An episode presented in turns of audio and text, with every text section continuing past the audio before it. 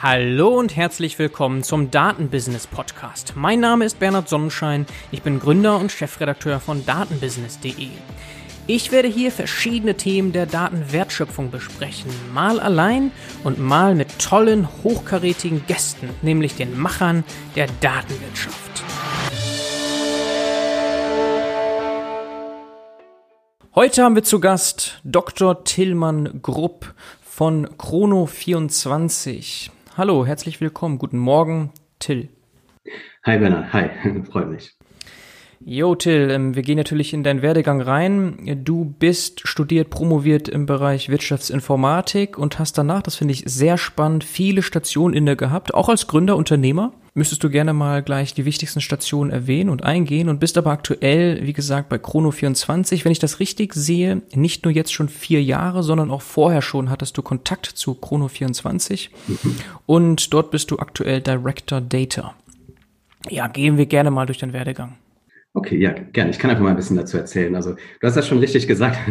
Ich habe echt äh, einige Stationen so durchgemacht. Also ein bisschen was hat sich da äh, eigentlich dauerhaft durchgezogen. Das war so ein bisschen ähm, ähm, die Analyse- und Datenseite, wofür mein Herz ja auch schlägt. Ähm, ich habe ursprünglich Wirtschaftsingenieurwesen studiert, war dann äh, einige Zeit im, im, im auch schon im E-Commerce-Umfeld unterwegs, habe da äh, bei einer Firma, die so White-Level-Preisvergleiche äh, aufgebaut hat, äh, war da am Ende Head of Products and Brands, war da für die Produkte verantwortlich. Bin daraus dann rausgegangen, habe ein Startup gegründet. Das war so im, im Fitnessbereich 2000 10 circa, das war so kurz nach der, nach der Wirtschaftskrise. Ähm, und das, da haben wir so die ersten Nutzer auf die Plattform bekommen, so ein bisschen Traction bekommen. Ähm, das, das hat sich ganz gut angefühlt, aber das war unglaublich schwer für uns zu der Zeit, da irgendwie Finanzierung zu finden und das richtig zu skalieren und das Produkt vorwärts zu bringen. Und dann haben wir so gemerkt, das geht da nicht so richtig vorwärts und haben dann so, sag ich mal, um die Miete bezahlen zu können, so nebenher angefangen, als Freelancer zu arbeiten. Und äh, zu der Zeit habe ich dann eben auch angefangen, einige Projekte für damals die, die, die frühe Chrono 24 zu machen ähm, und auch mit den, den Gründern ähm, von, von der jetzigen Chrono 24, also, also Tim, Dirk, Michael, ähm, zusammengearbeitet. Und ähm, aber irgendwann hat sich das dann so abgezeichnet, dass, dass dieses, ähm, dass, dass aus dem Startup nichts wird und wir dann so halb, sage ich mal, schon eher eine, ein Teil so ein bisschen Agentur geworden sind und das wollten wir eigentlich gar nicht. Eigentlich wollten wir ein Produkt machen. Und dann haben wir das, das quasi bewusst äh, aufgegeben. Ähm, und ich bin dann in die Beratung gewechselt. Das ist auch eine mega interessante Zeit. Also jeder, der in der, schon Beratung war, kennt das. Also unglaublich viele Projekte in, in kurzer Zeit, ähm, viele, viele spannende Cases, wo man sich so ganz schnell eindenken muss und die lösen muss. Ähm, ein großes Spektrum auch an, an Branchen und Aufgaben. Ähm, aber im Kern war ich da auch eigentlich immer so in einem Analytics- und, und E-Commerce-Umfeld unterwegs und, und es hat mir auch richtig Spaß gemacht.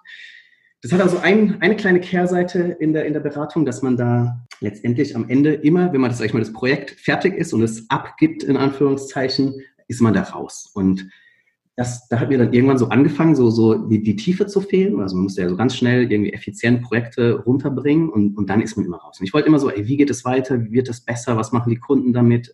Was für Daten erzeugt das? Und das ist so als, als Beratung von außen ist man da immer eher so ein bisschen ähm, außen und dann meine Reaktion darauf war, dass ich gedacht habe, okay, ich will irgendwie erstmal so irgendwie in die Tiefe nochmal und habe ich angefangen, berufsbegleitend zu promovieren, hast du vorhin ja auch schon erzählt. Und da habe ich dann sehr viel sich mit, mit experimenteller Statistik auseinandergesetzt, ähm, irgendwie so äh, Informationssysteme auf, auf Menschen wirken. So, ich habe da zum Beispiel untersucht, wie Software-Updates sich auswirken.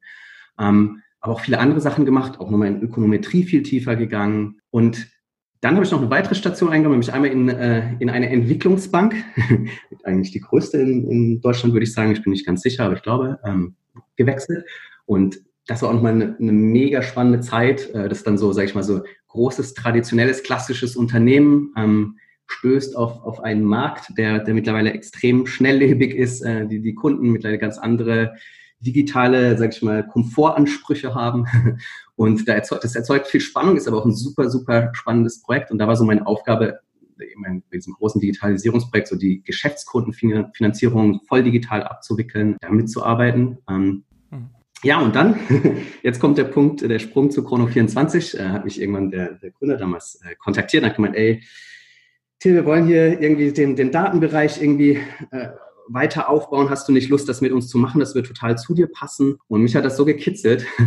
Und dann habe ich gesagt, ja, ja, super. Ich bin dann als erster Data Analyst zu, zu Chrono24 äh, gestoßen. Klar, so Chrono24 hat vorher auch schon einiges mit Daten gemacht. Auch, auch, auch der CTO ist da, steckt da sehr tief drin und, und auch das gesamte, ganze C-Level ist sehr, sehr datengetrieben. Ähm, aber ich war dann so quasi der erste Analyst, der so dazu kam und habe da angefangen, fangen den Datenbereich mit aufzubauen. Und ja, das hat total Spaß gemacht. Viele tolle Menschen bei Chrono24, die wirklich Lust drauf haben, äh, toll, tolles Team, eine gute Kultur und jeder hatte irgendwie Lust drauf. Das, das hat ist also aus sehr fruchtbaren Boden gestoßen.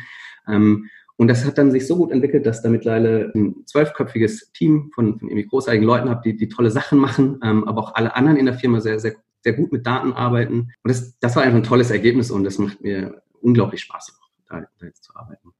Mhm. Ähm, jetzt habe ich da zwei Fragen zu. Einmal so ein berufsbegleitend promovieren, das stelle ich mir ziemlich tough vor. Äh, vor allem auch in vier Jahren hast du es anscheinend gemacht. Wie ging das? Also hast du da dann ähm, so mindestens 50 Prozent in die Promotionen gesteckt und nur noch in Anführungsstrichen 50 Prozent gearbeitet? Oder, wie muss ich, oder hast du einfach Tag und Nacht gearbeitet?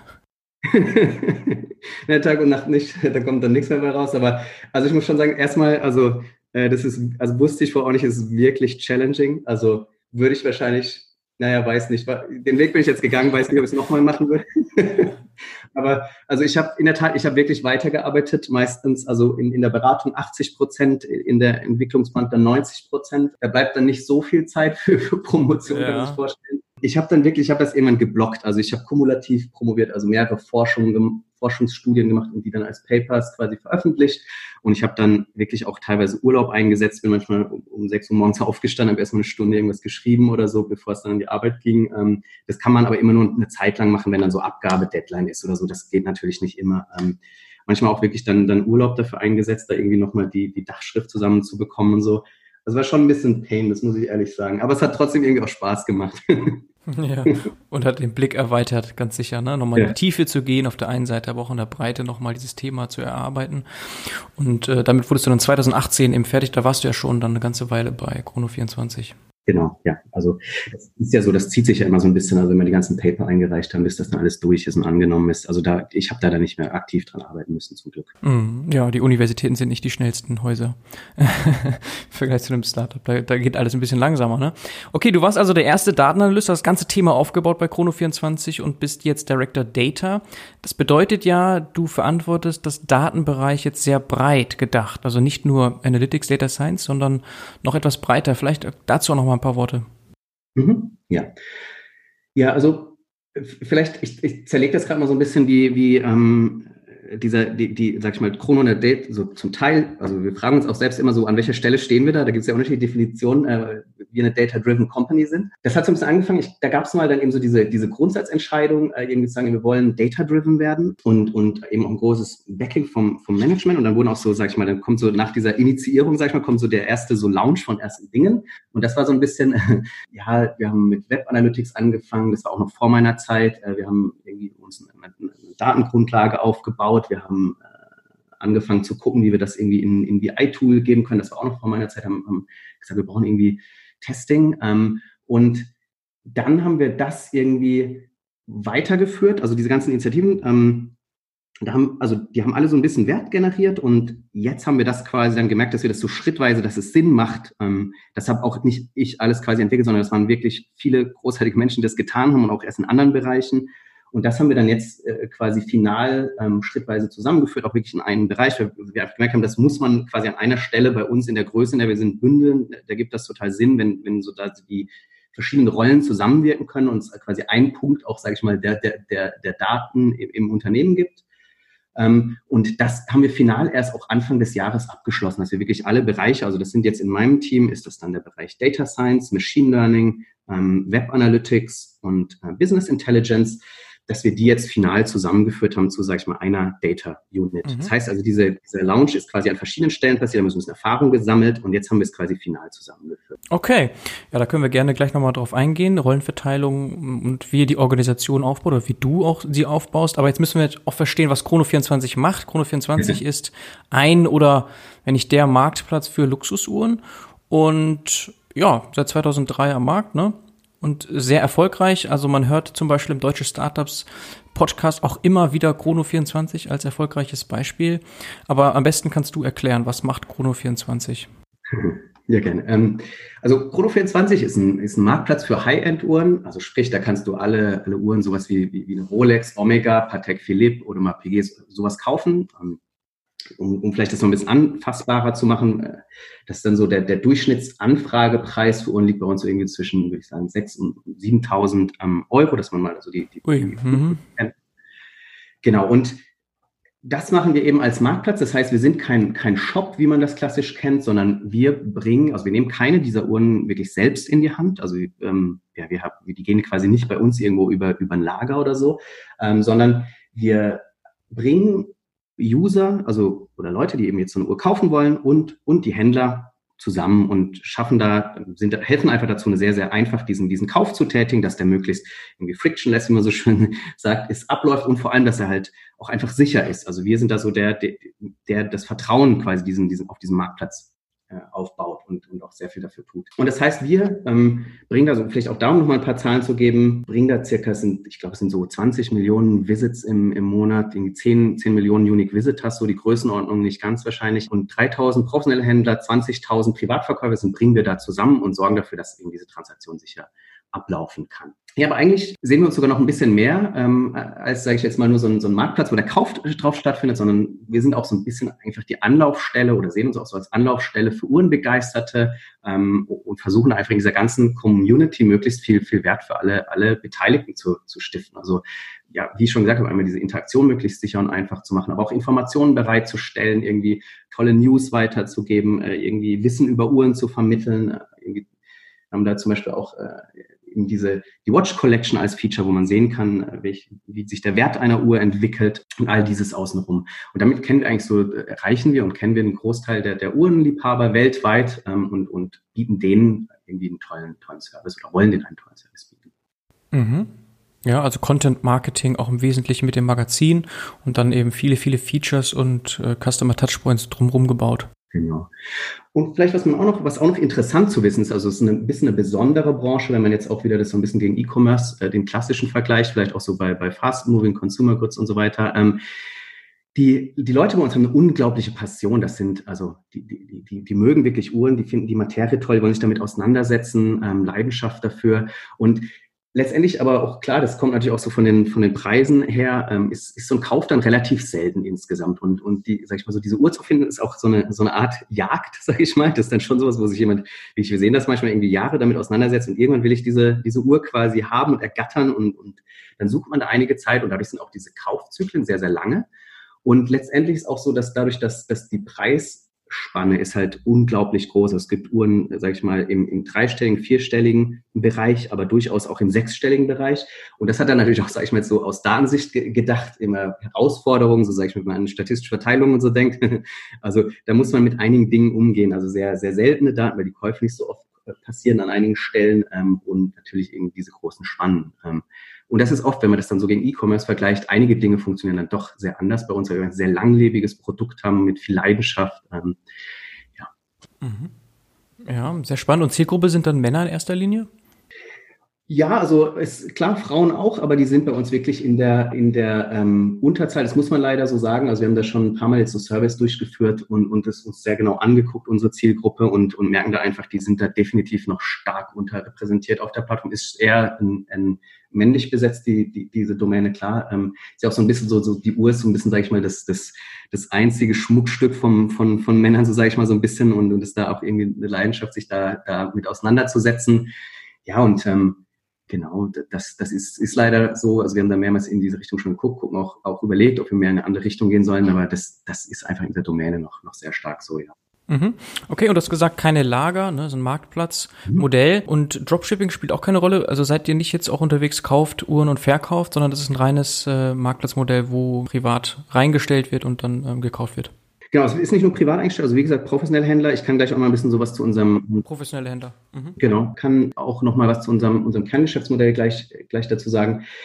Ja, also, nee, wir sind wirklich, wir sind da nicht an, an, an, dem, an dem Handel beteiligt. Ähm, klar, wenn man im Internet sucht, wird man sehen, wir haben auch mal einen, einen, einen Händler, Zeitauktion akquiriert. Ähm, das ist so, da ist so uns Absicht auch äh, hinter, dass wir gesagt haben, ey, wir müssen, um unseren Händlern auch ein gutes Produkt bieten zu können ähm, und auch einfach diesen Handel zu verstehen, müssen wir einfach da ein bisschen auch näher dran sein, äh, quasi wie Uhren gekauft und verkauft werden. Aber wir selbst als Chrono24 und klar, da, da, da, das ist natürlich interessant, auch einige Sachen zu probieren, aber Bislang ist es so, dass, dass bei uns die Uhren von Chrono24 wirklich dieser Marktplatz aufgebaut wird und, und wir da die Uhren nicht in die Hand nehmen. Mhm. Wie ist da so die Verteilung, professionell versus privat? Also wir haben so, um, um die Größenordnung mal zu sagen, wir haben so, ich glaube, es sind knapp über 3000, irgendwie 3300 professionelle Händler, die wir haben und es sind 20.000 Privatverkäufer mhm. ähm, auf der Plattform. Und ja, was man vielleicht auch noch interessant zu sagen kann, ähm, wir haben letztendlich ja einen Großteil unserer Transaktionen, also zwei Drittel ungefähr, sind, sind gebrauchte Uhren. Und ähm, das ist in dem Markt natürlich auch sehr spannend. Also gerade wenn man an diese Sammlerleidenschaft denkt bei, bei Uhren, da, da viele Leute wollen einfach, sag ich mal, eine, eine, limitierte Edition, die es einfach gar nicht mehr gibt, die man beim, beim sag ich mal, Händler auf Juwelier auf der Straße gar nicht so bekommen würde oder ähm, letztendlich vielleicht eine Uhr, eine Vintage-Uhr aus dem Geburtsjahr oder zu irgendeinem tollen Anlass und die kriegt man dann oft bei uns auf der Plattform noch und wir merken einfach, Leute kommen bei uns halt irgendwie auf die Plattform, weil sie da irgendwie auch dann eine, seltene Uhr international suchen wollen, irgendwo noch, noch finden wollen und deswegen zwei Drittel dieser, dieser Uhren, die da gehandelt werden, sind auch gebrauchte Uhren und ein, ein Drittel sind nur, nur neue, sage ich mal. Und wir haben, das sind dann, glaube ich, Sie können sich aus so einem Pool be bedienen von 500.000 Uhren, die auf der Plattform, da zählen wir jetzt Zubehör nicht mit und so, sind noch nicht ganz, also sind kurz davor, glaube ich, diese 500.000 zu knacken. Ähm, das heißt, da ist auch ein ganz breites Angebot an, an, an Uhren da. Ich kann vielleicht noch ein, zwei Worte zu einem Geschäftsmodell sagen, dass man das auch ähm, mhm. im Hinterkopf hat. Also letztendlich nehmen wir da bei diesen Transaktionen, bei professionellen Verkäufern, äh, die wir vorhin ja genannt haben, eine, eine Gebühr, die liegt so zwischen vier und, und sechs Prozent bei einer Transaktion. Ähm, dazu kommt bei professionellen Händlern noch eine, eine monatliche Basislistinggebühr, die ist so ein bisschen nach der, der Paketgröße richtet, so um die 100 Euro, meine ich, geht das los. Ähm, und dann bei Privatverkäufern nehmen wir 6,5 Prozent von dem Verkaufspreis und über diese Gebühren finanzieren wir halt dann so diese ganze, den Service der Plattform, das Produkt da weiterzuentwickeln, die, die, die Kundenbetreuung, das ganze Marketing, die, die Weiterentwicklung und eben dadurch können wir, sage ich mal, diese, diese ganze Plattform überhaupt so aufbauen und zu dem machen, äh, wie, wie, was sie dann jetzt letztendlich geworden ist. Mhm. Ja, wenn man sich das anhört, dann ähm, kommt man nicht umhin, auch an eBay zu denken. Und jetzt ist es natürlich so, dass bei den äh, ja, Preisen ein eBay da eher irreführend ist. Also du bist ja dann umgeben als potenzieller Käufer von vielen, vielen Produkten und hast nicht diese Umgebung von nur Uhren und nur Inspirationsmöglichkeiten. Und wahrscheinlich ist deswegen ein eBay gar nicht so attraktiv, ne? also nicht ein wirklicher Konkurrent jetzt äh, für Chrono24 in dem Bereich. Genau, also ja, doch, klar, äh, eBay ist schon ein Konkurrent für uns, aber letztendlich ist es äh, genau wie du das sagst. Ähm, am Ende ist man ja immer, wenn man sich auf eine Sparte spezialisiert, kann man die immer besser bedienen als jemand, der das generalistisch macht. Ähm, man kann speziell auf diese, diese Gegebenheit eingehen. Und wie ich es ja vorhin beschrieben habe, ist dieser, dieser Uhrenmarkt einfach ein ganz, ganz besonderer Markt und der da wirklich auch andere Ansprüche hat als irgendwie andere Produktkategorien. Und das können wir einfach, das, wir glauben einfach, dass wir das ganz gut hinbekommen. Und das spiegelt uns auch immer so, sag ich mal, wenn wir Umfragen machen oder Feedback einholen von Nutzern, das spiegelt uns Nutzer auch immer wieder, dass sie da wirklich drüber freuen, das richtig gut finden. Und äh, da ist Chrono drüber auch einfach eine, eine, sehr, sehr starke, starke Marke geworden, weil einfach die, die Nutzer das einfach gut finden und, und es ihnen Spaß macht. Ähm, klar, wir haben doch wahrscheinlich noch viele Dinge zu tun. Es gibt immer tolle Dinge, die er auch noch machen äh, sollte und könnte. Und äh, ja, aber ich, das, ich glaube, wir haben da schon einen ganz guten, guten Weg gegangen, sind wir da schon. Mhm. Und dann spielen Bewertungen wahrscheinlich auch eine ganz große Rolle, um da das Ganze sehr, ja, vertrauensbasiert auch aufzubauen. Ne? Also Bewertungen von Händlern und so weiter wahrscheinlich, dass ihr da ein großes, ja, groß Wert drauf legt, dass die alle korrekt sind.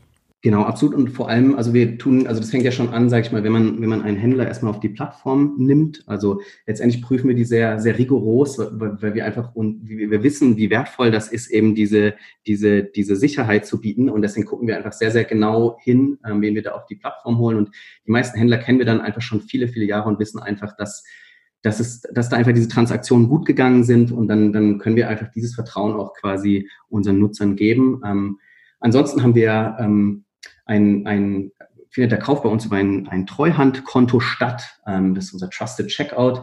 Und das heißt letztendlich, also wenn du da eine Uhr kaufst, ähm, fließt da erstmal kein Geld an den Händler, sondern erst wenn du die Uhr quasi am Arm hast und sagst, ja, passt, dann wird quasi das ausbezahlt und dadurch können wir natürlich auch eine, eine, eine starke Sicherheit da herstellen. Und, und am Ende haben wir auch einen großartigen Customer Support und, und auch eine Echtheitsgarantie. Das heißt, wenn da doch irgendwie nochmal was nicht ganz richtig sein soll, äh, springen wir da nicht ein und unterstützen und, und äh, sorgen dafür für Lösungen. Okay, ich klicke mich gerade so ein bisschen durch die Uhren, die man sich hier so kaufen kann. Äh, das ist äh, schon auffällig ein deutscher Fokus, aber auch global aufgestellt. Ne? Aus ja, USA, Italien und Polen, also von überall her kann man eigentlich Uhren sich kaufen. Mhm. Ja, absolut. Also wir sind definitiv ein, ein globaler Marktplatz. Ähm, das macht es, also ich kann, gucke da natürlich auch mal so ein bisschen aus der Datenbrille drauf, macht es auch super, super spannend, weil man einfach wirklich globale Ereignisse nachverfolgen und sehen kann, wie die sich auch in diesem Markt äh, widerspiegeln.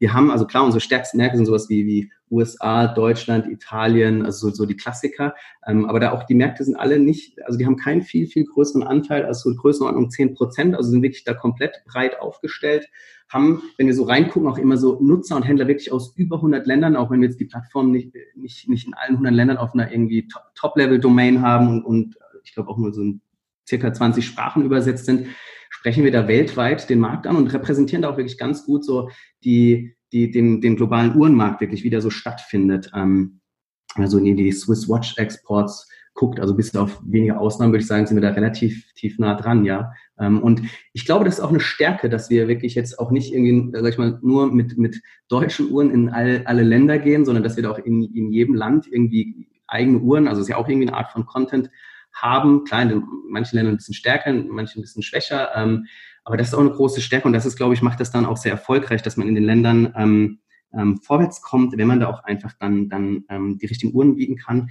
Allerdings, klar, wir sehen auch, bei uns werden 70 Prozent der Transaktionen gehen, glaube ich, so cross-border. Ähm, das heißt, es ist einfach auch ein sehr internationales Geschäft. Also wie ich vorhin gesagt die Sammler, die da irgendwie ein spezielles Stück suchen, die müssen da global suchen, sonst können sie vielleicht auch gar nicht diese spezielle Uhr, die sie, die sie gerade finden möchten, können sie sonst gar nicht finden. Aber bei uns geht das dann eben und da ist uns auch kein anderer Marktplatz jetzt so bekannt, ähm, der, der das in dieser, in dieser Dimension macht. Mhm, okay, jetzt würde ich gerne zum Thema Daten natürlich kommen.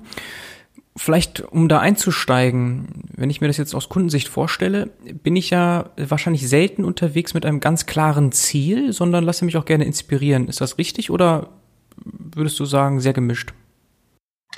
Ja, also ich würde sagen, das ist sehr gemischt. Also wir merken immer, wenn wir so unsere Kunden angucken, die sind äh, ziemlich heterogen. Also wirklich völlig unterschiedliche Kunden gibt's da. Ähm, und es schlägt sich natürlich auch im, im Nutzerverhalten nieder. Ähm, und ja, da gibt's die Leute, die sich, die sich inspirieren lassen ähm, und, und so äh, erstmal so ihre, ihre rausfinden wollen, was so ihr nächste, ihr, was so ihr Holy Grail ist oder wo sie hin möchten, was für von welcher Uhr sie äh, quasi was sie begeistern wird.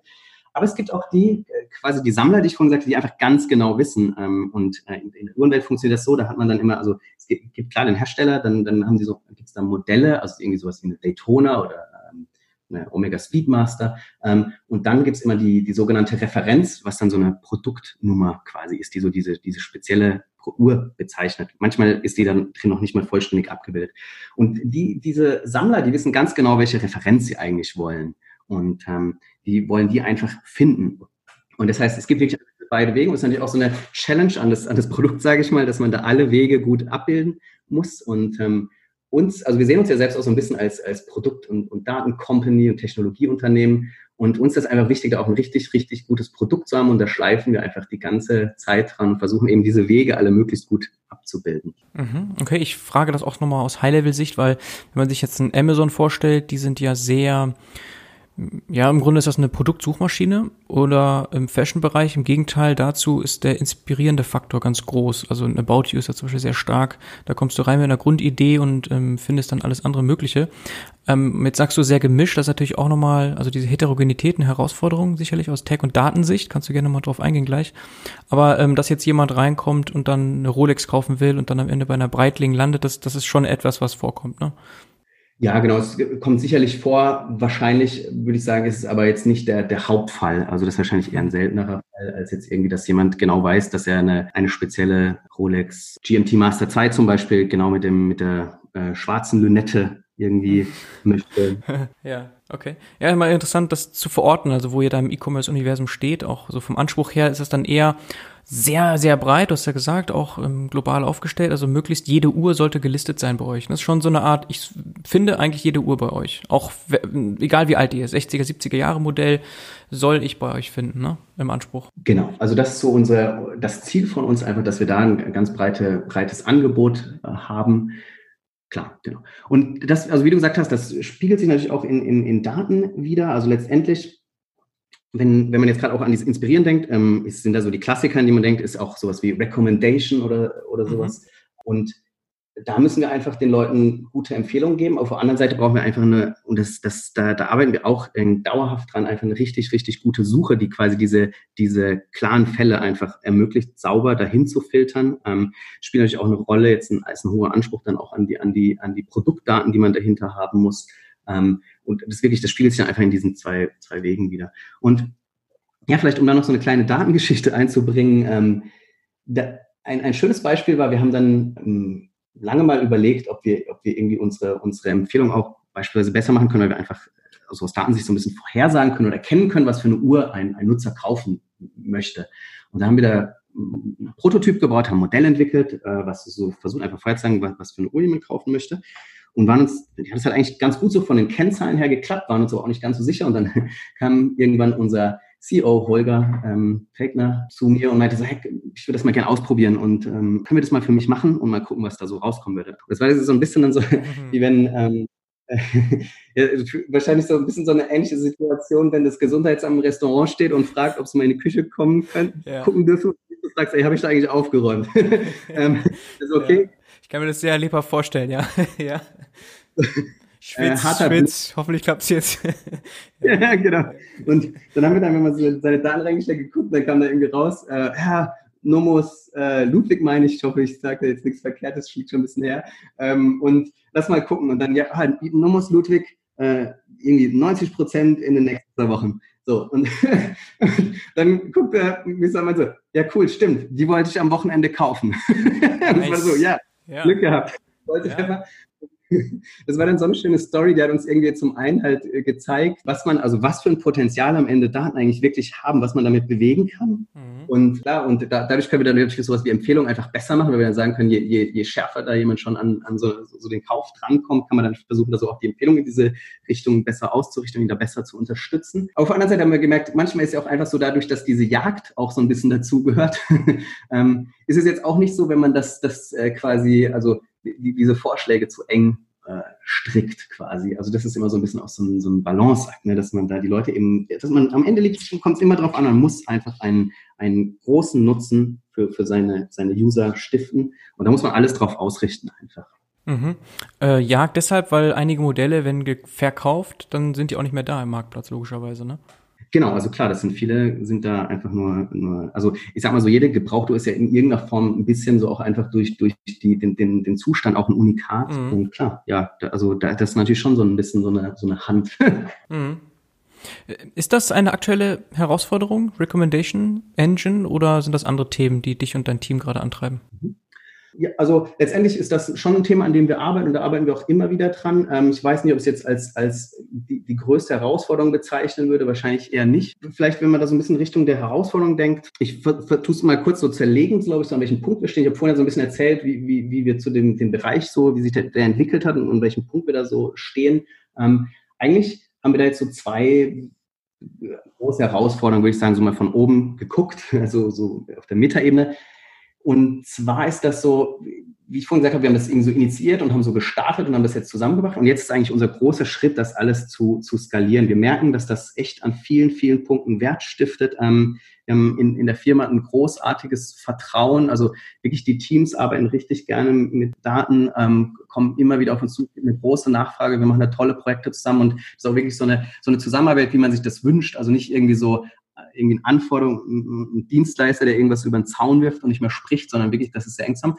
Aber das wollen wir einfach noch, noch stärker skalieren. Also wir sind eigentlich an dem Punkt, wo wir da gucken müssen, wie können wir das, ähm, also sag ich mal so, so, so strukturell und auch methodisch ähm, einfach und auch von, von unserem Tooling einfach noch besser machen und uns darauf vorbereiten, da einfach noch mehr von zu tun.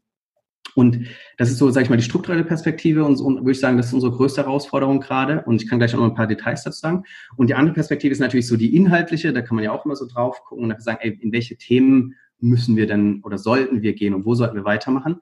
Und dann gibt es wahrscheinlich so ein paar allgemeine Herausforderungen, die, die jeder hat. Also irgendwie so das Thema, ja, Daten funktionieren total anders als klassische Produktentwicklung. Das heißt, da gibt es immer wieder so Herausforderungen, die man sich da angucken muss und Verständnis für schaffen muss, dass man immer darauf gucken muss. Also mit Daten sind viele Sachen sind einfach sehr kompliziert und dauern und dass man da einfach sich maximal auf Wirkung ausrichten muss und nicht, sage ich mal, irgendwelche Dinge vorausbaut, einfach nur, wenn man es kann, sondern wirklich immer schaut, dass das am Ende auch in, in Wirkung tritt in der Firma und, und im Unternehmen und für, für den Kunden. Das sind da so die allgemeinen Challenges. Vielleicht dann, weil deine Frage in diese Richtung gehen, mal zu diesen konkreten Use Cases, erstmal so die inhaltliche Perspektive. Ich weiß nicht, ob wir die Zahlen ganz genau zusammenkriegen, aber wir haben, glaube ich, mittlerweile bestimmt 35 Modelle entwickelt, ähm, irgendwie so 20 bestimmt in, in Produktion. Also wir haben da schon eine ganze Menge Cases bedient. Wir haben so ein großes Thema ist ja auch so irgendwie Daten richtig gut zugänglich machen. Und ich glaube, das ist bei uns auch ein großer Treiber, dass wir ein datengetriebenes Unternehmen sind. Ähm, das heißt, man braucht da irgendwie auch ein gutes BI-Tool. Das muss total einfach zu bedienen sein. Da muss jeder drankommen. Ähm, dann muss man eine ganze Menge Testing machen, ähm, um, sage ich mal, rauszufinden, eigentlich auch in der Produktentwicklung oder an allen anderen Stellen, die man tut, was das, was wir hier tun, bringt das eigentlich wirklich? Was ist das inkrementell? Bringt das uns einen Zusatznutzen? Wir haben ja ganz viele Annahmen, so stimmt die Hypothese, ähm, dieses ganze Thema, und da sind wir auch gut unterwegs. Ich würde sagen, wir machen locker eine gute zweistellige Zahl Tests im Jahr. Ja, dann werden wir an Stellen so einen ganz guten Stand erreicht, aber wir wollen da einfach noch weit vorwärts kommen. Und beim Testing ist da ein Thema zum Beispiel, ähm, ja, die, die, die klassischen AB-Tests, die kriegt man ganz gut äh, gegriffen. Ähm, da haben wir auch einen großartigen äh, Conversion Manager, der dieses Thema zusammenhält. Da haben wir uns dann auch mal viel Gedanken zur Methode gemacht, weil, wie ich vorhin gesagt habe, die Preise sehr unterschiedlich sind und die Kaufzyklen, da muss man auch sehr speziell testen. Aber ein großes Thema ist ja auch viele Sachen, die man zum Beispiel nicht AB testen kann. also irgendwie, man kann jetzt nicht irgendwie äh, zwei verschiedene Payment-Provider, also wahrscheinlich eher so ein Aufwandthema, gleichzeitig anbinden und die, die einen Leute auf den einen werfen und die anderen auf den anderen. Also geht ein klassischer AB-Test nicht. Mhm. Also es gibt immer solche Themen, jetzt einfach irgendein Beispiel rausgriffen. Ähm, da muss man dann eher so, so mit synthetischen Kontrollgruppen arbeiten. Ähm, das ist so eine große, sag ich mal, inhaltliche Herausforderung. Und ähm, da machen wir auch jetzt ganz viel. Dann, genau, äh, äh, im Bereich BI habe ich auch gesagt, da müssen wir einfach irgendwie, da wollen wir auch einfach noch besser werden und einfach das einfacher machen, besser strukturieren, also auch eher so die Skalierungsthema. Ähm, und bei den Datenmodellen ist wahrscheinlich eher, dass wir da so neue Cases noch machen wollen, die so die Unternehmensinitiativen allgemein unterstützen. Und da sehen wir auch einfach noch viel Chancen. Also wir machen viel bei Reco schon, ähm, Uhrenpreise, Personalisierung, Kauf und so weiter. Ähm, aber da gibt es sicherlich auch noch Potenzial im, im Bereich Customer Support im Bereich Marketing, datengetriebene Produkte zu bauen. Das ist auch ein, ein großes, großes Thema für uns. Rund um CRM ist, glaube ich, ein riesen, riesen äh, Bereich noch, wo wir viel Potenzial haben, den, den globalen Uhrenmarkt da besser abzubilden, CX besser zu machen, fein und so weiter. Also es gibt eine ganze Menge Themen, wo man da noch reingehen kann. Ähm, da ist, glaube ich, eher die Herausforderung, weil es immer so viele tolle Themen gibt. Ja. Die große Herausforderung ist eher so, die richtigen Cases zu wählen, auf die Cases zu setzen, die also, also wirklich irgendwie am meisten Wert gerade versprechen und auch in den Fokus der Firma passen. Also lieber machen wir die zwei richtigen, die wir jetzt wollen und die, die kommen schnell hintereinander da kommt was raus, als dass wir irgendwie uns zehn draufschreiben und sag mal keiner klappt. Also das ist eher so dieses Fokus, mhm. die größte Challenge, würde ich sagen. Genau, und äh, ansonsten strukturell habe ich ja gesagt, also so ein bisschen so Data Literacy besser machen, äh, noch besser mit den Bereichen zusammenarbeiten. Also irgendwie, wir wollen sehr stark daran arbeiten, dass wir Insights in der Firma besser austauschen können, mhm. die, diese ganzen Themen, ja. Mhm, okay. Das heißt, äh, so gute Mischung aus interner Beratung, ne, was anscheinend sehr erfolgreich gelaufen ist, wenn du sagst, die Kultur, die Datenkultur, Data Literacy ist ähm, auf einem sehr hohen Level und dann auch produktseitig ähm, zu arbeiten. Du hast ja auch verschiedene Themen schon angesprochen, Business Intelligence, Produktentwicklung, dann aber auch das ganze Thema Content mit dem, äh, was du meintest, Watch Collection, das ist ja auch ein Thema, wo Daten eine Rolle spielen, nehme ich an. Ne? Genau, absolut. Ja. Und also da gibt es auch ein schönes Beispiel für, für so ein wirklich klasse, also wie, wie ich es im reinsten Sinne sagen würde, so ein Datenprodukt. Ähm, wir haben da den, den Watch-Scanner entwickelt. Da haben wir uns, das ist auch ein schönes Beispiel, wie man so, so Business Cases bewerten kann. Ähm, wir haben da uns, lange haben wir gedacht, dass das, also es war eine Idee, die kam immer wieder, klar, also wurden es auch viel von außen spielt, aber auch intern. Ähm, so, ja, lass doch mal so irgendwie, man kann ein Foto von einer Uhr machen und dann wird erkannt, welche Uhr das ist. Ähm, da haben wir lange gedacht, ja, das, das, das ist ein echt schwerer Case. So klar, äh, so das ganze Deep Learning, künstliche Intelligenz ist richtig weit gekommen, aber letztendlich bei Uhren hast du halt immer das Problem, die sehen teilweise diese, ich habe ja gesagt, es gibt genau diese Referenzen, die unterschieden werden müssen und die, die, die, die Uhren sehen sich sehr, sehr, sehr ähnlich und dann hast du halt immer die unterschiedlichen Zei Zeigerstellungen, die vielleicht auch die Marke verdecken und so weiter. Und wir haben gedacht, das ist ein sehr, sehr schwerer Case. Und irgendwann haben wir gedacht, naja, aber der ist, der ist, der kann so interessant sein. Äh, da haben wir gedacht, jetzt, jetzt stecken wir einfach mal so ein Timebox da rein ähm, und probieren das einfach mal. Und zu dem Zeitpunkt hatten sich dann auch so diese Deep Learning Mechanismen ein ganzes Stück weiterentwickelt. Und äh, da ist einfach schon viel, viel mehr möglich gewesen. Und da haben wir nach dieser Timebox gemerkt, wow, ey, das könnte klappen. Also ich glaube, wir kriegen das hin. Und dann haben quasi, hat unser äh, App-Team, äh, hat das dann quasi zu einem, einem, zusammen mit Marketing auch dann an den Markt gebracht, ein großartiges Produkt daraus entwickelt und das hat wirklich echt gut eingeschlagen. Wir haben dann nach, nach sechs Monaten, glaube ich, die wir das, dass wir das jetzt haben, circa haben wir da bestimmt zwei Millionen Scans. Ähm, wir haben da fünf Millionen Bilder irgendwie verarbeitet und irgendwie repräsentative Bilder ausgesucht und da die eine KI mit trainiert über mehrere Wochen. Ähm, und können da 18.000 Uhrmodelle jetzt äh, erkennen. Das heißt dann für dich, du kannst einfach deine Uhr so fotografieren, dann äh, können wir dir sagen, das ist vermutlich diese Uhr. Ähm, von, dem, von dem gemessenen Feedback her ist, sind wir da auch in 90 Prozent der Fälle richtig. Und dann kannst du alle Informationen zu der Uhr abrufen, also irgendwie äh, aus welchem Jahr ist, welche Referenznummer ist das genau. Du kannst dir dann deine Watch Collection legen und dann kannst du eben auch verfolgen, wie sich der Preis von dieser Uhr ähm, entwickelt. Und das ist einfach tolles Feature, ist echt gut angekommen und das ist ja wirklich so richtig im Kern so aus, als eine neue Chance, die sich quasi durch Daten ergeben hat. Das hätte man ohne diese, diese technologische Entwicklung einfach auch gar nicht umsetzen können. Das ist wirklich ein Produktfeature, was da im Kern entstanden ist. Mhm. Sehr schön. Da kommt dann Deep Learning zum Einsatz, wahrscheinlich auch Transferlernen zum Einsatz. Und das Ganze ist jetzt in Produktion schon bei euch und hat direkt Wert generiert. Sehr schön. Genau. Ja. Und da war eben das Spannende dran, dass wir am Anfang waren wir uns gar nicht sicher, ob das wert. Wir wussten ja, strategisch ist das vielleicht interessant, aber da waren wir uns sehr, sehr unklar, weil einfach dieser Aufwand so groß und dieses Risiko, und das ist genau dieses Thema auch, warum da die Entwicklung ganz anders funktioniert als, als ein Produktentwicklungsprozess. Da es geht mehr so mal klassisch so Discovery-Phase, findet raus, was der Nutzer braucht, äh, Delivery-Phase setzt das um. Da ist auch eine gewisse Maß an Unsicherheit drin. Aber bei diesen Deep Learning Sachen hat man natürlich wirklich das Thema, man weiß einfach gar nicht, ob das überhaupt geht. Und um das rauszufinden, muss man diese Box aufmachen und die ist schon mal, die hat schon ein gewisses Preisschild da dran. Weil man einfach, man braucht die Daten, wir haben da riesige Datenmengen sammeln müssen, man braucht ähm, echt wirklich auch, das Projekt hat am Ende dann, das ja, hat es bestimmt, würde ich sagen, ein Dreivierteljahr gedauert einfach irgendwie so. Ähm, das, das ist einfach was, was eine Zeit lang braucht. Mhm, okay, und da gibt's immer wieder irgendwelche schwierigen Learnings, dass dann doch geoverfittet wurde auf bestimmte Features. Ähm, du hast ja Zeiger erwähnt, ich kann mir da auch vieles vorstellen, was dann einfach so ein Modell auch äh, hart irritiert. Ja, genau, absolut, ja. Also das ist wirklich nicht trivial. Und auch rausfinden, wie gut da ist, das ist auch nicht einfach. das ist auch immer das Thema. Also man hat dann diese, sag ich mal, ähm, Qualitätsgüte ja. und die sagen einem dann, ja, 95% Accuracy, aber dann weiß keiner so, wie gut ist das eigentlich? Also ist 95% gut oder schlecht? Und wenn man das als Nutzer bedient, ist, fühlt sich das gut an mit 95%, fühlt sich das schlecht an. Ja, dann ist so Konfusionsmatrix äh, wichtig zu sehen, ah, die Modelle machen wir einfach immer falsch. Dafür sind wir woanders halt sehr, sehr gut. Und deswegen ist die Accuracy vielleicht ganz gut, aber es ist natürlich schlecht, wenn man in bestimmten Bereichen immer falsch liegt, ne?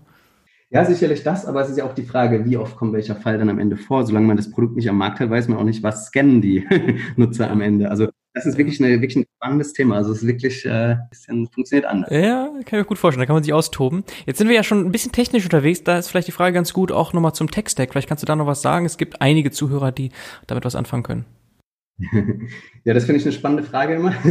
Also ähm, so, so ganz generell, weil, weil oft ist es ja auch so, wenn man so äh, Gespräche mit anderen führt, ist immer so die erste Frage, ja, und welche Toolsets? Das ist dann so ein bisschen wie man so wie sein Panini-Heft rausholt und irgendwie so guckt. Ja. Wir haben so erstmal so vom, vom Denkansatz, ähm, finde ich den auch ganz, ganz schön zu teilen. Also klar, wir haben auch einen ordentlichen Tech-Stack, aber wir versuchen da immer so ein bisschen uns auch von, von in Gedanken so loszulösen, weil wir immer sagen, am Ende zählt, dass du was machst, was was bewirkt und wie du dahin kommst, sage ich mal so ein bisschen übertrieben jetzt, ist auch ein bisschen egal. Also es kommt auch immer die Frage, nimmst du R, nimmst du Python mhm. und ganz am Ende, wenn, wenn einer zu dir als, als Datenmensch kommt und sagt, ich will das tun und du sagst ihm einfach, ey, mach doch eine einfache Regel und sag, ey, mehr als 10, dann tust du das und die schlägt total ein, 80 Prozent, irgendwie hast du damit erschlagen, Uplift stimmt, dann ist das wahrscheinlich das beste Modell und die beste Technologie, die du einsetzen kannst, um irgendwie diese Regel zu implementieren. Ja. Und ja, also ich wollte es einfach so vorwegschicken und eigentlich die interessante Frage am Anfang, die dann viele ja nicht stellen, wäre eher so, ey, bei welchen Cases hast du eigentlich so was gehoben? Was hat gut funktioniert? Was war denn da so interessant Anwendungen? Ja, aber am Ende haben wir, setzen wir eigentlich so im, im Hintergrund eigentlich auch so erstmal klassische Technologien, also unsere, unsere ganze Datenstruktur, sage ich mal, ist wirklich einfach diese klassische Datenbanken. Wir arbeiten mit R und Python, ähm, R hauptsächlich bei unseren Data Scientists, äh, Python bei unseren Machine Learning Engineers. Als äh, Web Analytics Tool setzen wir Google Analytics ein. Ähm, bei de, Im BI-Bereich setzen wir auf ClickSense. Und ähm, für AB-Testing haben wir uns ein eigenes Tool geschrieben. Ähm, was kann man noch sagen an Technologien, die wir einsetzen? Klar, da hatten wir noch äh, ganz viele so kleine Tools außenrum, die, die gibt's auch natürlich. Ähm, mhm. Aber ich würde sagen, das ist unser Kern-Tech-Stack. Mhm. Open Source, nicht so viel? Naja, eher Python und so weiter sind ja alle Open Source. Mhm. ähm, ja, also klar, und aber wie gesagt, also was vielleicht auch was man auch noch zu sagen muss, wir gucken uns natürlich auch so ein bisschen immer mal wieder an, wo wir da stehen. Also ich habe ja gerade so diesen, diesen erstmal so, so diese Geschichte erzählt, naja, Tool ist, ist eine wichtige, eine Rolle spielt es schon, aber wir versuchen nur, sag ich mal, nicht die Infrastruktur vorauszubauen und man dann so ein Riesending und weiß gar nicht, was man macht, sondern wir versuchen halt erstmal so die Cases rauszufinden, die funktionieren und die interessant sind und dann so, sag ich mal, immer genügend Struktur aufzubauen, so dass das ganz gut performt und dass das den, die, die Fälle gut löst. Und da muss man auch immer wieder drauf kommen und überlegen, ey, stehen wir da noch gut genug? Müssen wir da noch mal ein bisschen nachlegen? Müssen wir da vielleicht andere Tools nochmal angucken? Müssen wir da was, was Besseres drunter bauen? Ähm, aber wir versuchen halt immer sehr so, sag ich mal, so eine gute Mischung aus Pragmatismus und aber irgendwie auch vorausschauend irgendwie zu fahren. Das ist gar nicht einfach, glaube ich, diese Abwägung. Mhm. Ähm, aber das ist so unser Denkmodell, was wir da versuchen hinterzulegen. Ja, also hinter Pragmatismus steckt ja auch oft die Frage Bild versus Buy. Das sind ja auch Fragen, mit denen du dich bestimmt viel beschäftigst. Bei Bildern denke ich da zum Beispiel an Clarify, ein Startup, das du vielleicht kennst, die sehr stark sind, auch darin, ähm, dass du dein eigenes Modell da trainieren kannst mit denen und da fast gar nichts selber bauen, bauen musst. Ja, das sind auch mal Entscheidungen wahrscheinlich. Vielleicht kannst du dazu noch ein bisschen was sagen, so Bild versus Buy. Genau, also Bild versus Buy ist natürlich auch ein, ein klassischer Fall. Bei uns muss man sich an jeder Stelle natürlich immer die Frage stellen, also gerade glaube, das, das, es ist gar nicht manchmal so die Frage des, des Preises, sondern eher so der Opportunität. Also mhm. wenn du halt, du kannst irgendwie ein Projekt in ein eigenes Team geben, ähm, dann können die aber eben ein anderes Projekt dafür nicht machen. Also das Klassische, wenn du zu einem Ja sagst, sagst du eigentlich zu ganz vielen anderen gleichzeitig Nein. Und deswegen muss man sich da, glaube ich, eher so die Frage immer stellen, äh, und das ist für uns da so dieses Thema, wenn ich Bild oder bei äh, treffen tue, muss ich einfach gucken, Gibt es das da draußen schon? Hat das jemand gelöst und können die das, das besser? Dann gebe ich das natürlich möglichst eher, sage ich mal, raus, damit ich mit meinem Team vielleicht was Interessantes machen kann, was ich sonst nicht bekommen kann. Mhm. Aber klar, natürlich, man muss auch erstmal gucken, dann muss man natürlich trotzdem auch diese ganze Abwägung machen, ähm, was kostet mich das? Ähm, löst das wirklich das Problem so gut, wie, wie wir uns das wünschen? Hat das einen Fit? Ähm, und, und darauf trifft man dann diese, diese Build-or-Buy-Entscheidung. Klar, aber die muss man sich natürlich an jedem, an jedem Punkt muss man sich einfach diese Frage einmal solide stellen. Ähm, und bei uns halt vielleicht noch diese besondere Situation, dadurch, wie ich es vorhin geschrieben habe, das ist ein sehr speziell, also Marktplatz generell ist schon erstmal ein spezielles äh, Geschäftsmodell plus dann eben dieser Uhrenmarkt, dass da dann an vielen Stellen einfach die, diese Lösung es einfach gar nicht gibt. Also da, da könnte man dann eher so nach, nach Machine Learning Automation Tools, sage ich mal, gucken, ähm, aber da ist dann schon auch der, der Hebel nicht mehr so groß, ähm, wie, wie wenn man jetzt, sage ich mal, äh, irgendwie eine fertige Lösung für irgendwas findet. Mhm. Okay. Macht soweit Sinn. Vielleicht eine ganz wirklich letzte Frage noch zum Tech-Stack. Du meintest klassische Datenbanken, das heißt sowas wie Elasticsearch kommt da nicht vor oder andere NoSQL, Hadoop. Ich habe gesehen, du hast dich auch damit mal beschäftigt. Das ist jetzt kein Thema bei euch. Nee, das ist zurzeit kein Thema bei uns. Mhm. Also wir, wie gesagt, wir sind jetzt total need-driven. Ähm, und klar, wenn es jetzt eben Case gäbe, wo man, wo man da was da, da in die Richtung gehen muss, würden wir da wahrscheinlich genauer gucken. Ähm, klar, wir haben an, an, an einer kleinen Stelle auch mal BigQuery immer einsetzt, was ja auch irgendwie so ein bisschen äh, in die Richtung geht. Ähm, aber nicht, nicht in, unserem, in unseren Hauptcases. Mhm. Okay, sehr schön. Ähm, dann haben wir, glaube ich, einen ganz guten Überblick gewonnen. Ähm, fehlt irgendwas so aus dem Data-Team, was du noch anbringen möchtest? Ja, ich glaube, dass wir da wirklich einen ganz guten Überblick geschaffen haben. Ähm, ich habe jetzt gerade keine, keine Cases noch oder interessante, na, vielleicht, ja. Also ich kann noch ein bisschen erzählen, was ich so denke, was da vielleicht noch wichtiger werden wird. Ähm, aber so aus den, den, den sonst haben wir, glaube ich, einen ganz guten Überblick gegeben. Ja, das, das, das ist vielleicht ein sehr guter Abschluss, weil auf der einen Seite bist du natürlich jetzt einige Zeit bei Chrono24, aber hast auch gesagt, dass du vorher schon als Berater sehr viel gesehen hast. Deswegen gerne mal noch weiter herausgezoomt. Was siehst du denn da so in der Zukunft an Trends, Datenwertschöpfung, E-Commerce? Mhm. Also ich glaube, ich versuche mal so ein bisschen, ich hau mal ein paar Schlagworte raus und dann können wir vielleicht auch die eine oder andere so vertiefen. Ja.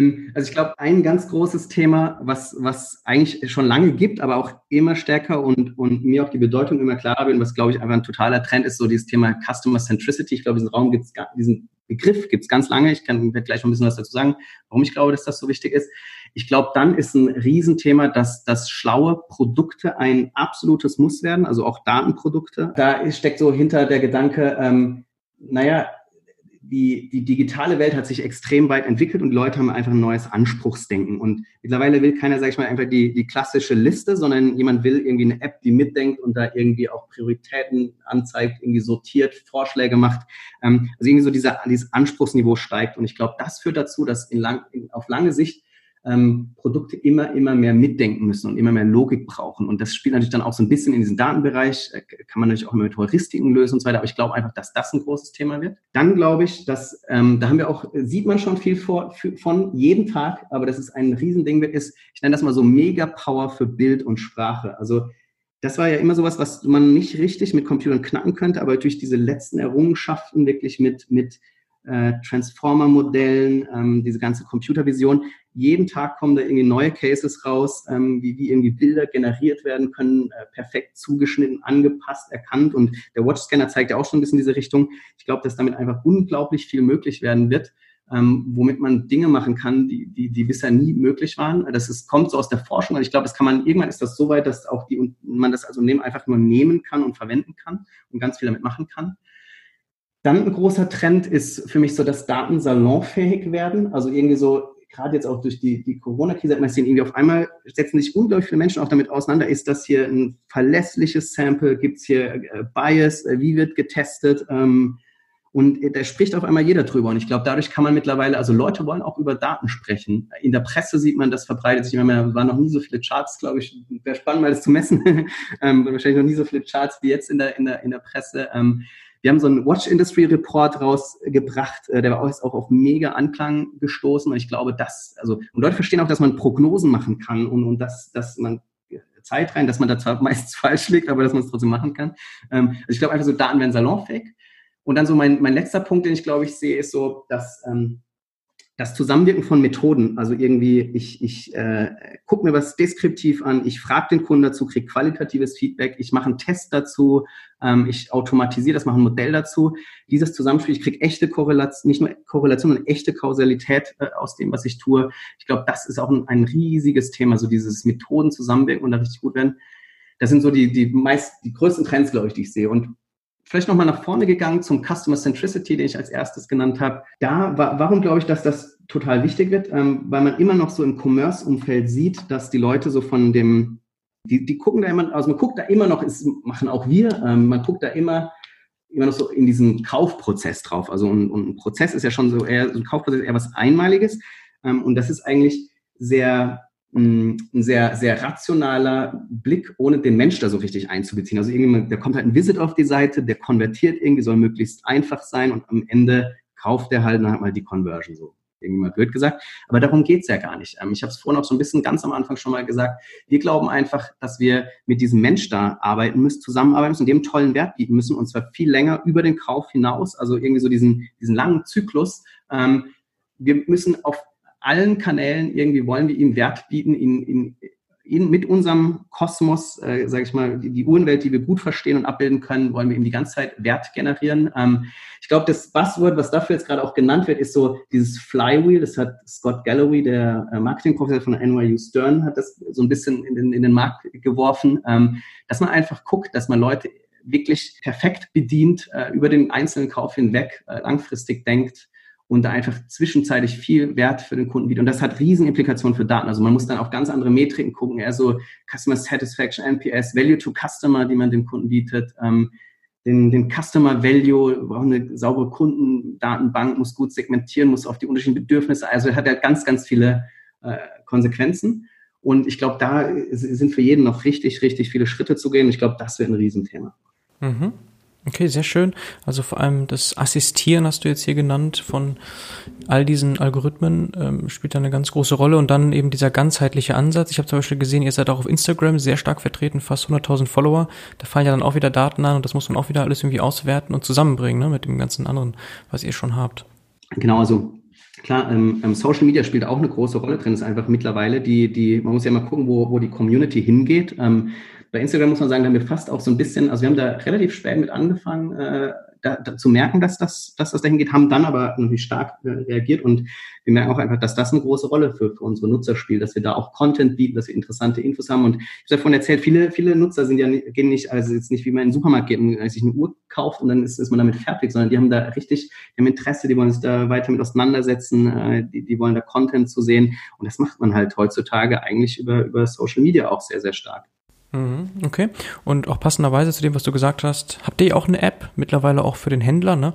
Und ähm, das ist halt genau die Idee, dass man eben assistiert wird, sowohl beim Kauf als auch beim Verkauf. Eure Kunden sind ja nun mal sowohl die Käufer als auch die Verkäufer, wenn man so will. Das ist ja ein Marktplatzmodell. Vielleicht noch eine letzte Frage, wenn ich jetzt das mir so anschaue, wie die Sachen präsentiert werden, auch schon assistiert mit KI oder irgendwie datenbasiert verbessert? Also zum Beispiel ähm, sind die Hintergründe rausgeschnitten ganz oft. Ist das etwas, was automatisiert bei euch passiert oder? Nee, das, das passiert nicht automatisiert. Also wir, klar, wir haben auch mal drüber, drüber gesprochen, aber ähm, das sind wirklich ähm, bisher, bisher die Bilder, wie sie, wie sie. Profis. Genau. Mhm. Okay, also noch viel Luft nach oben, ne? Aber das sind ja die Trends, hast du ja selber gesagt, wohin geht die Reise? Und ich glaube, das waren sehr spannende Insights, die du mit uns heute geteilt hast. Und das hat mir sehr viel Spaß gemacht, Till. Damit sind wir eigentlich am Ende. Ja, prima. Also hat mir auch sehr viel Spaß gemacht. Ähm, freut mich. Äh, wenn, ich hoffe, dass da ein paar, paar Dinge irgendwie Takeaways vermitteln konnte, die wir, die wir gehabt haben.